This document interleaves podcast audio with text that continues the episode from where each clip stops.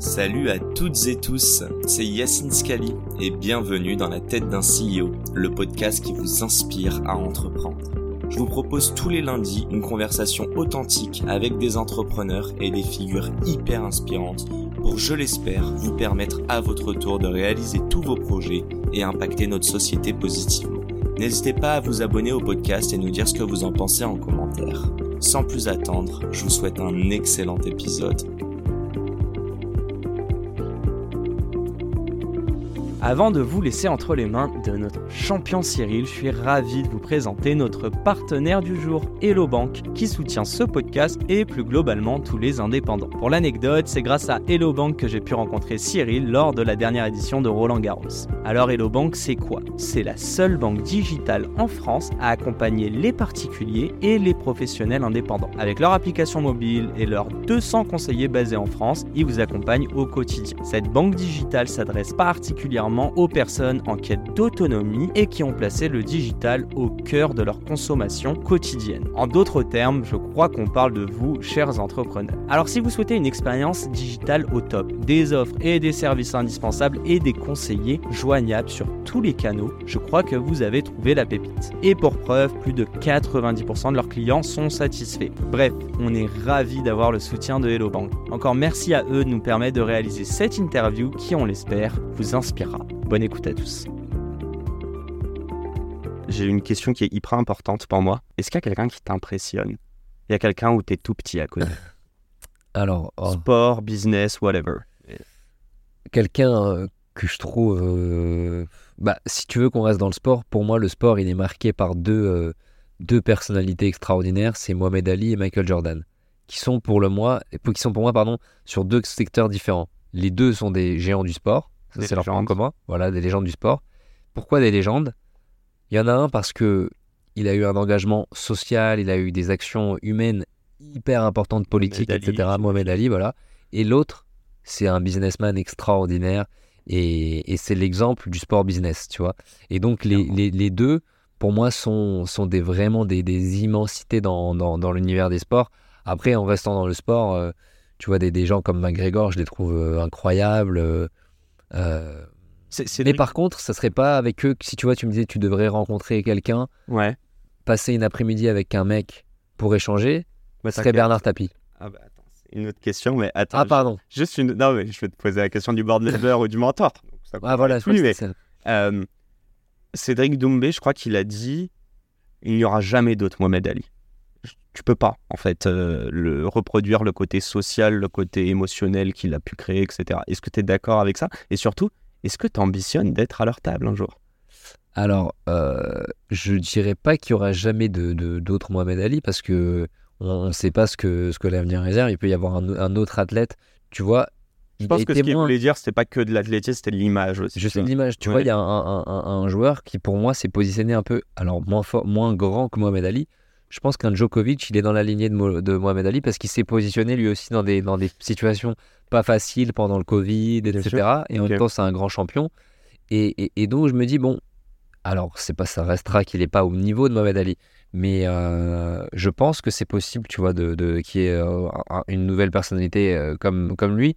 Après, ce qui me fait dire qu'il a peut-être raison, c'est qu'en fait, Mohamed Ali, il a existé dans la première, euh, dans le premier siècle du sport, entre guillemets, du sport en, autant en tant que Sans les compétition. réseaux, sans. Voilà, et, et- et- et donc, quand tu fais partie des, des pionniers de, de- de- de- du sport, Mhm. je pense que tu laisses des traces beaucoup plus indélébiles que, que ceux qui arrivent après, même s'ils sont peut-être populaires à leur époque ou quoi.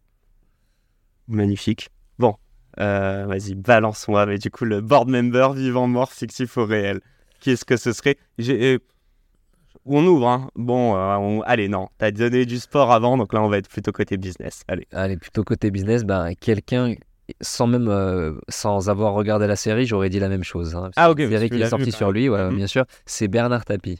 Parce que, euh, en fait, je- donc j'ai, en plus, j'ai mieux connu son histoire au travers de la série. À la base, je connaissais même pas tant l'histoire que ça, mais je savais juste que c'était un quelqu'un qui qui avait énormément de soft skills, justement, et énormément de couilles, de courage, Oui, tu de vois Confiance. ouais. de confiance pour faire plein de choses.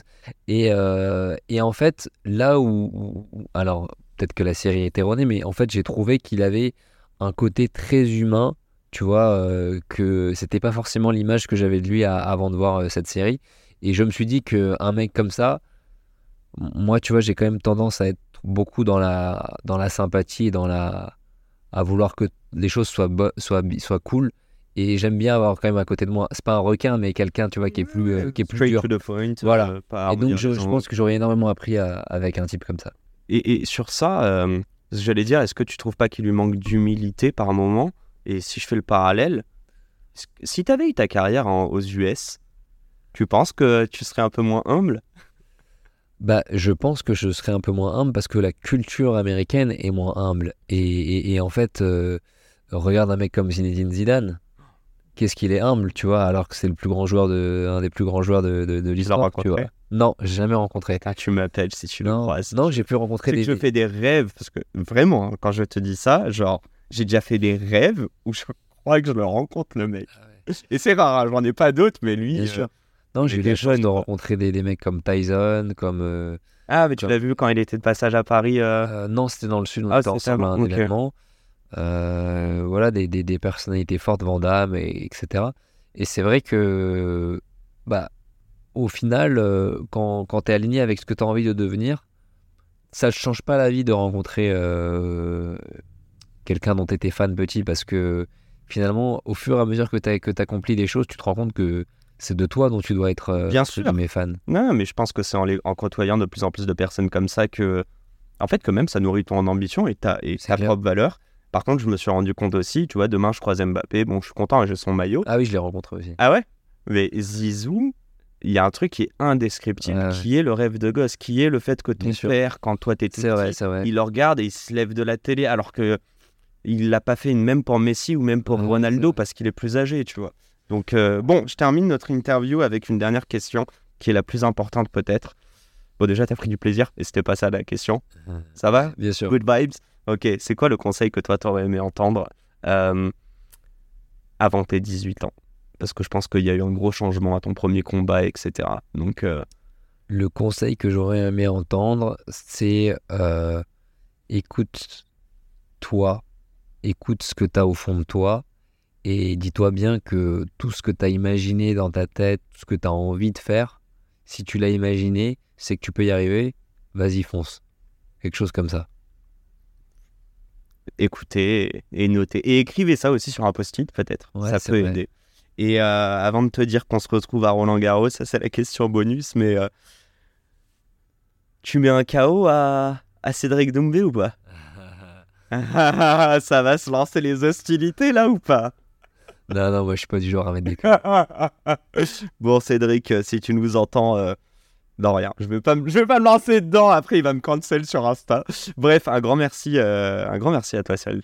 Avec plaisir, merci Yacine. Merci à tous de nous avoir suivis et puis euh, à la semaine pro pour un nouvel épisode. Ciao ciao. Ciao. Et c'est la fin de cet épisode. Si cet épisode vous a plu, n'hésitez pas à nous soutenir en nous mettant 5 étoiles sur les plateformes, en vous abonnant évidemment et en nous laissant des commentaires. Hâte de vous retrouver la semaine prochaine. Ciao